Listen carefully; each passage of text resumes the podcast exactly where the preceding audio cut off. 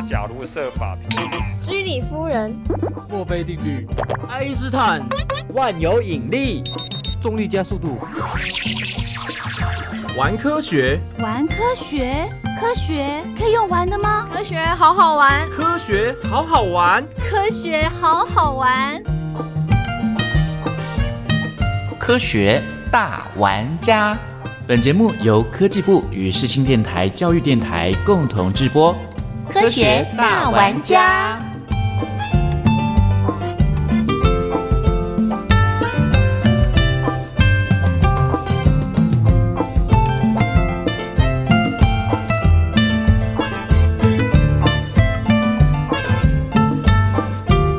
今天的科学大玩家，我们用风作为主题来跟听众朋友聊聊应用风来进行的科技研发。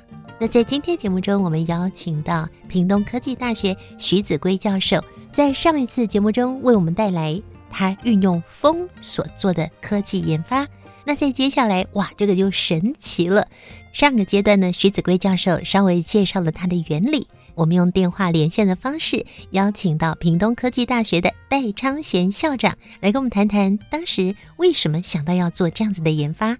好，我们现在呢都希望呢能够尽量的利用再生能源，但是大部分的人都不了解再生能源的本质啊。那你讲的这个本质指的又是什么呢？例如说，我们不管是现在的太阳能或者是风能哦，单位时间、单位面积所能够截取的量是有限的啊，所以也常常会看到说，哎，我们有时候有太阳能车啊、太阳能船啊，甚至太阳能飞机呢，一点都不实际，因为你实际呢能够取得的能量密度太低了。所以说呢，并不能够呢完全的取代呢我们现有的这个能源的这个系统。现在的这个再生能源呢，它是不稳定的啊。例如说太阳，它现在有，等一下呢，也许太阳被云遮住就没有了。我现在有风，等一下又没有风了。嗯嗯。所以说呢，你这些再生能源呢，并不是呢像我们的石化燃料呢，可以一直在那边燃烧，然后产生的能源啊，这也是它的一个大的问题哦。嗯。另外呢。我们如果说呢，把我们的现在的再生能源呢，直接只拿来发电，但是呢，有个大的问题是电是很难储存的。那我们现在当然说可以把电放在电池里面，但是现在呢，电池的成本相当的昂贵，所以说呢，你怎么样的去把这些能源储存起来呢？累积到一个量再拿来用呢？这也是一个大的问题。所以你这些本质呢，如果没有去解决的话，事实上呢，是很难去达到利用再生能源来取代我们现有能源的目的。那校长，其实您刚刚讲到这个能量密度，对一般民众来说，其实听不太懂。哎，什么是能量密度啊？我知道骨质密度啦。事实上呢，也就是说呢。你在你的单位面积或者是你的单位体积呢，你所能够产生的这个能量，举个例子来讲，例如说电影《钢铁人》，钢铁人呢，他在他的胸前呢放一小块的东西呢，他就能够上天下地，好像无所不能。嗯，事实上呢，他所放的那个东西呢，假设它的能量密度不够高的话。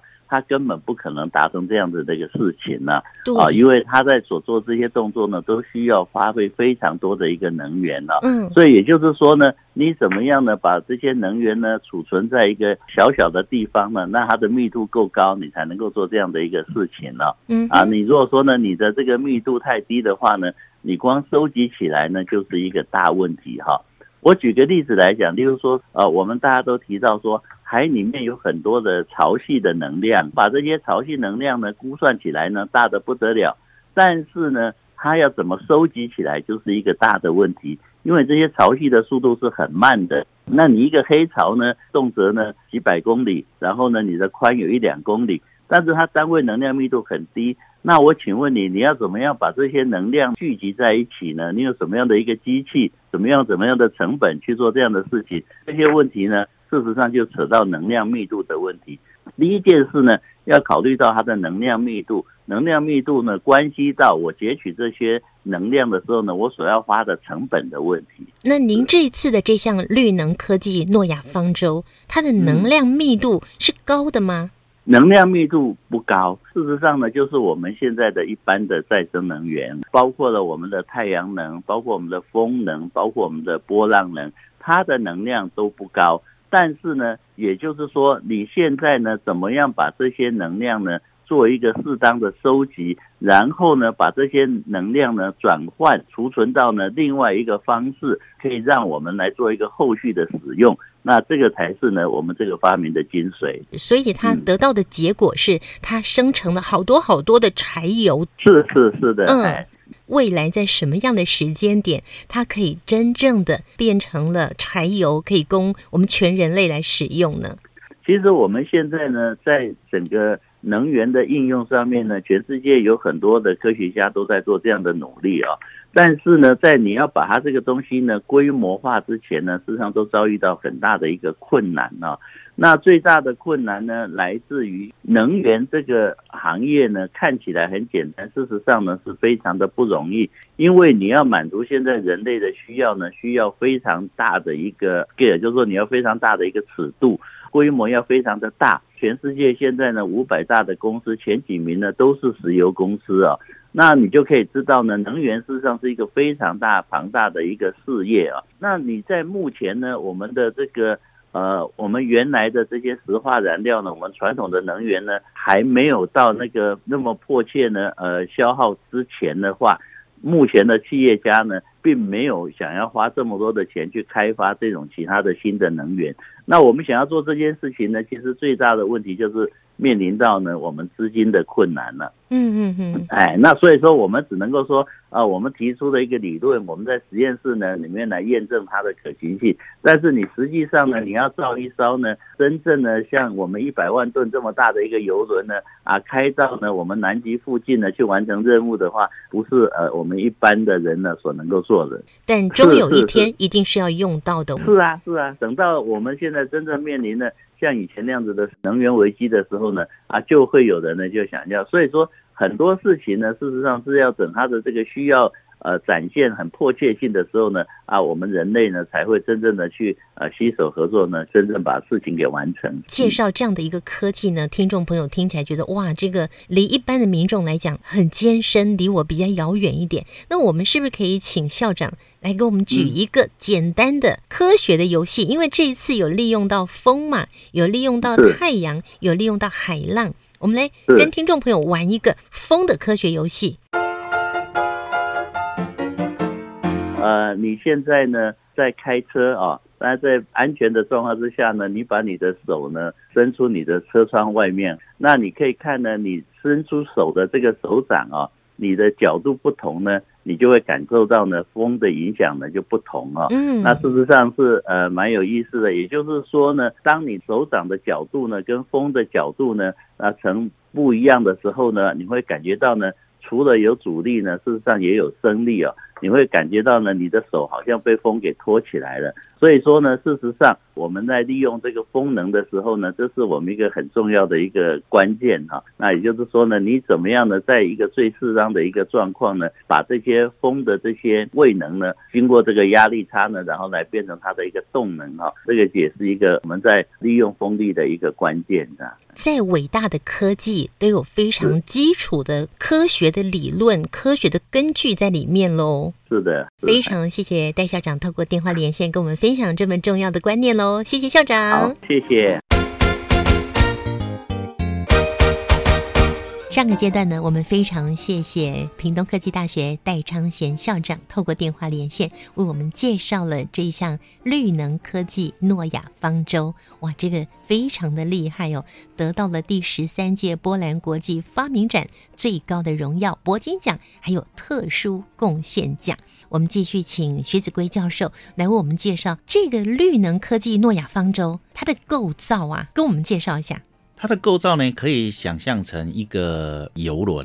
那这个游轮呢，它上面有一些特殊的设计，有风能的设计、太阳能的设计，还有一个波浪能的转换的设计，都在这艘船上，有十三项专利在里头。我们的太阳能呢，除了太阳光电之外，还有太阳热能，因为太阳热能的转换效率大概是百分之三十，算是比较高密度的。但是我们就是要运用它的热，它会跟风能联合做发电。风能的话，我们用的也是特殊的风能，是指风力发电吗？不是只有风力发电而已，我们的专利技术管式风力发电机，也就是什么是管式风力发电机？我们一般风力发电机一般看到的话，都是叶片这样子在转的呃，但是对对对，啊，我们的管式风力发电机的话，就有点像烟囱一样，嗯，但是烟囱的口呢，它会对准的风的方向，风会灌进去。发电机呢，基本上发电的叶片呢是在管子里面，叫做管式风力发电机哦，还是一个很特殊的技术。但是我们的管式风力发电机的尾端的部分呢，它还会跟海水做接触。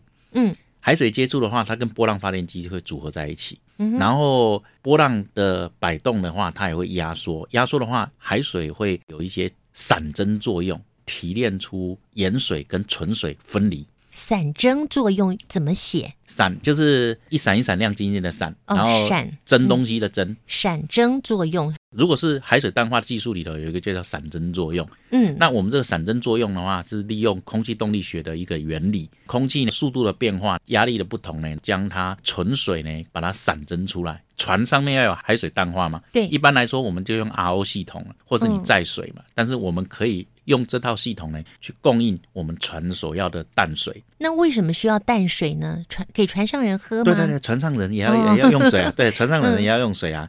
那波浪的系统的话呢，基本上它也是可以发电。那我们最主要是风力系统，还有个附附加的功能的话，我们会截取大气中的二氧化碳，嗯，因为二氧化碳是一般人用不到的，但是不要的，但是嗯我们的二氧化碳有特殊的功用，那我们一样会发电。发电的话呢，供给全船用的话，我们还可以电解这些纯水。刚刚闪蒸出来的纯水，除了给船上用的话呢，我们还可以电解水。电解的大家都知道，它可以变成氢跟氧。嗯啊，那个氢呢，在跟二氧化碳互相结合了之后呢，会产生了两种东西：甲醇跟乙二醚。这两个东西在工业上都很有用，尤其是乙二米这种柴油，未来能源枯竭的时候，它也是一种新的能源。好神奇哦。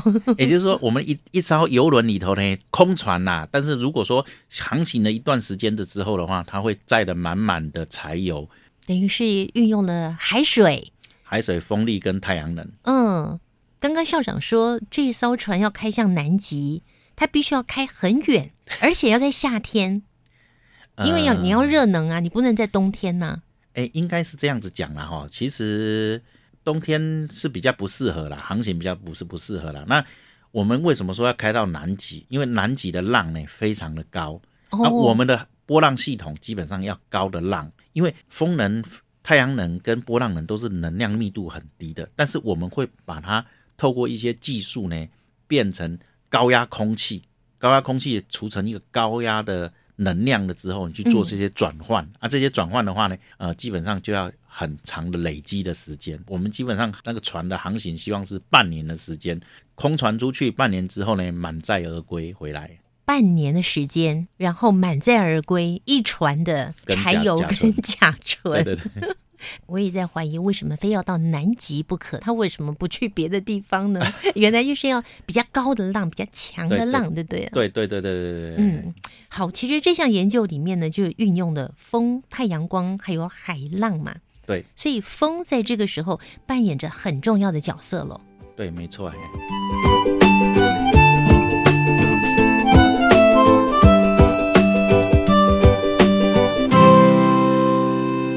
徐子圭教授，您的研究当中呢，有很多都是跟风有关的。那在接下来再帮我们介绍几个跟风有关的科技研究喽。好，大家所感觉的风，就是我们出了门之后，然后吹的风，大风、小风，还有你骑车的时候觉得风的阻力。其实，在我们生活中的风呢，那个风其实都不大。嗯，我们有一个叫做风能边界层，哎怎么写？旁边的边，界面的界，层一层一层楼、两层楼的层，还边界边层。界层。哎，流体在流的时候都会有边界层啊，我们的风能也是一样啊。嗯我们大概就是两到三公里的距离的时候，那个风其实都不大，但是嗯你高于两三公里以上的风呢就蛮大。譬如说你到一零一顶楼去，哦，或者是高雄的巴树屯大楼的话，在阳台上面那个风都很强劲。嗯可是你在地表底下的话，都觉得好像没什么风。嗯嗯哎，那是就是因为建筑物跟地形的影响，有所谓的边界层，流速比较慢。嗯但是大概到达七到十二公里的高空，就是从地面开始算七到十二里的高空，或有些地方如果偏向赤道的话，大概是十二到十六公里的高空，那个气流是相当快，它的中心的风速大概会到达每小时两百公里到三百公里，很快耶，很快。最快的高铁大概是三百公里左右。那我们台湾的高铁有到三百吗？哎，一般不会开到这么快啦，除非停的站要少啦。如果停的站多，都开得很慢的。嗯嗯，对对对对，这么高的速度哈，风速的话呢？其实是很好运用，所以说我跟戴校长的发明专利有一部分就是开发这种高空风能收集器。高空风能的收集器，对，它就有点像飞船一样。嗯，但是这个飞船呢，我们就用很长的缆线。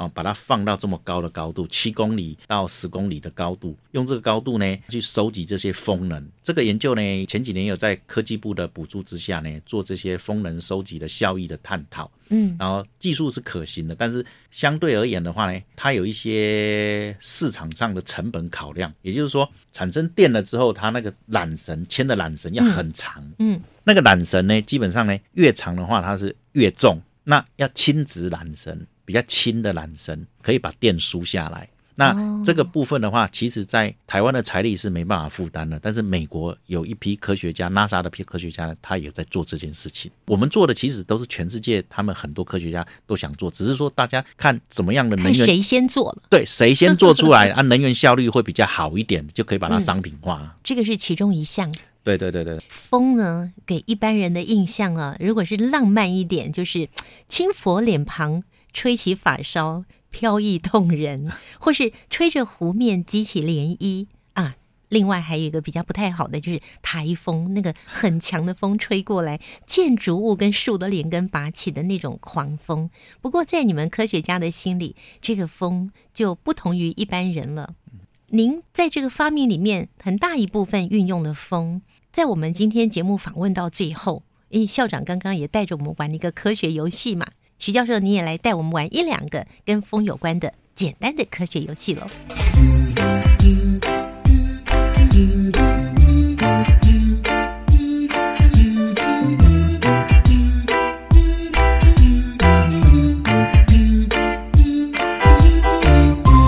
简单的游戏的话，我们就想到竹蜻蜓嘛。哦，其实我们竹蜻蜓的话，随手可以做一个竹蜻蜓，你就随便拿个剪刀，然后一是 A 四的纸呢。把它剪成一个细的长条状的，细的长条状，对，长条状，嗯，宽度大概是一点五公分到两公分，就是你大概两只手指头的宽度，嗯，左右啊，去把它用剪刀剪一个，剪下来这个纸条呢，你把它对折，对折，哎，啊，对折完了之后呢，在上端呢，你再把它。分别四十五度向两边折，把它折成像一个梯形，折成一个梯形。先对折，对折之后有一边是开放的，有一边是封闭的。开放的那边，开放那边往旁边，往旁边折，折九十度。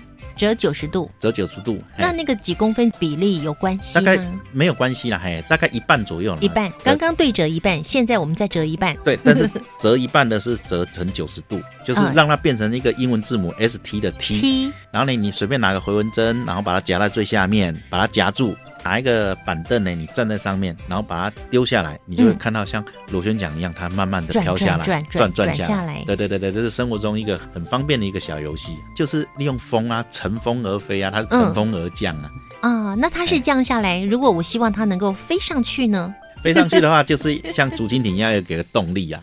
啊，我们要用转的，下面一个木木杆，对对对，然后往上转，嘿嘿嘿嘿，它就会往上飞。对对对。还有一项游戏的话，就是除非你家有循环扇，循环扇的风的话比较集中一点。循环扇呢，它可以三百六十度旋转，你把循环扇朝上，朝天吹，朝天空吹。然后你做一架纸飞机，你要把它做成有点像火箭形状的纸飞机。长条形的，就是比较长一点的纸飞机，瘦一点的，对对对对，瘦瘦长长的，对对对对，有点像火箭一样的。嗯，啊，你把这个飞机呢，把它尖端呢朝着那个循环扇中间轻轻的放下去，嗯，你会看到这个飞机呢直接就停在那个空中，在那边原地转圈圈，它不会掉下来。真的哦？对对对对对对对。哇，哎，这可以可以可以可以试试看，就纸飞机就是在循环上面上面飘。正中心吗？对对对对对对对。啊，你就看到那个纸飞机呢，尖端在正中心，然后它的尾巴呢就会循着。循环扇的风在那边一直旋，就在那边转。它的尾巴会转，会转，会转，会会转。那如果说那个循环扇的风呢，可以调的比较小一点的话呢，其实你可以做一架纸飞机哈，它放在那个循环扇上面的话，它就会绕着那个循环扇慢慢的飞，飞就不是头朝下，对对对对对屁股朝上，它是自己会飞自己。会飞，嘿，在那个循环扇上面这样飞。哦，哎，有时候我们在街头做一些科学表演的时候呢，偶尔会看到有人这样做。对对，对我们以为在变魔术，结果它是有科学根据的。对，其实我们做科学游戏里头还有一个就是像手飘飞机跟滚动翼飞机，你一个小小的纸片，嗯，然后呢用手去推它，它就浮在你的手上。我们常常办科学的营队的时候有做这个这个活动，嗯这个活动在公共电视曾经有拍成一整套的专辑，嗯，但是它是有有一些科普团队他们都在做这个，是您哎您再说一遍。你说很简单，一张纸，诶，它是一张方形的纸，正方形的，正方形的纸，但是这个纸呢有凹一些角度，这些角度的话可以用手推或是用纸板推。你在前进的时候有个风力给它，但这个风力呢会推着这个纸片呢让它浮起来，嗯哼，就是伯努利定律的应用。哦哎，好。听众朋友，要不要回去翻一翻我们的物理课本呢？好，这是在今天最后呢，徐子圭教授为我们带来好玩的风的简单的科学游戏。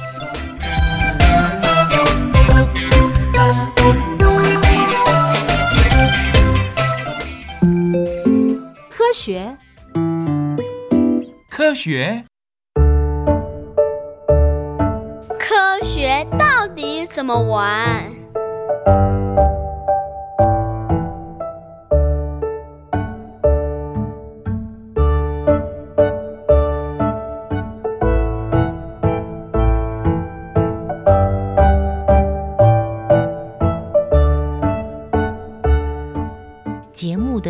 后啊，我们也希望徐子圭教授能够送给我们全国所有的听众朋友，还有还有我们的这个节目。其实我们希望，我们不论科技多么的发达，多么的进步，我们都希望科技可以照顾到人类，还有地球上所有的生物。就您在风能的研究上，是不是有什么要提醒大家的？今天我们谈到风的应用跟风的发明哈，提醒大家有关于节能减碳哦，一些生活上的风能的运用啊，譬如说你家的房子呢，开的窗户呢，其实可以开南边的窗户，因为南边的窗户的话呢，你风自然会进来，因为台湾的地理位置的关系。如果说你的浴室呢有开南边的窗子呢，很快就干了，你也不用除湿机。南边的窗户呢开的话呢，再加上呢那个通风设施的话，即使炎热的夏天，你也会很凉。还有就是是说，房子最好是有一定的挑高程度，因为热空气都往上升，挑高你的冷气呢，你会用的会比较少一点，比较省电。还有我们讲的装冷气，冷气装到哪里是最好的？西晒当然吨数要变得比较高一点啦。讲到说冷气的节能效能啊，像现在的话，变频式的冷气是比较省电的，可是冷气的出风口也很重要。如果说你是分离式冷气呢，装在正中间是就是最好的。啊，但是你也不要对头吹，基本上是在健康上的考量。那如果说你是窗型冷气啊，我们的建物呢，传统的窗型冷气呢，有开左边呐、或者开右边。窗型冷气的出风呢，它要靠着墙的那一边，为什么呢？因为墙面会产生空气的气流的边界层啊，这些边界层能够让你的冷气呢，能够带得更远的距离。啊，带得更远的距离的话呢，那你可以更省电，我们的排碳量呢就会降低，让你的生活呢达到一定的品质，为全球暖化尽一份心力。那关于风能的研究，你又会想要给我们什么样的建议呢？其实不止风能的研究啦，我就是说，哎，其实不要放弃你自己的想象力，尤其是小小朋友的想象力最丰富的。啊，这些想象力呢，偶尔沉思下来的话呢，可以跟你爸爸妈妈、老师去讨论。啊，你的想象的东西有可能因为你的想象而创造出不同的一些火花啊，这些火花呢，可以让你的美梦成真，或者是说有一些不同的发想哦。人类就是因为这样有梦想而伟大啊，梦想呢因科技而进步啊。就像教授您在国中的时候的那第一个存钱筒的发明，让您就这样子的跨上了发明的路了。啊，真是太棒了应应该也是啊。好，今天非常谢谢徐子圭教授的分享，谢谢您。好，谢谢。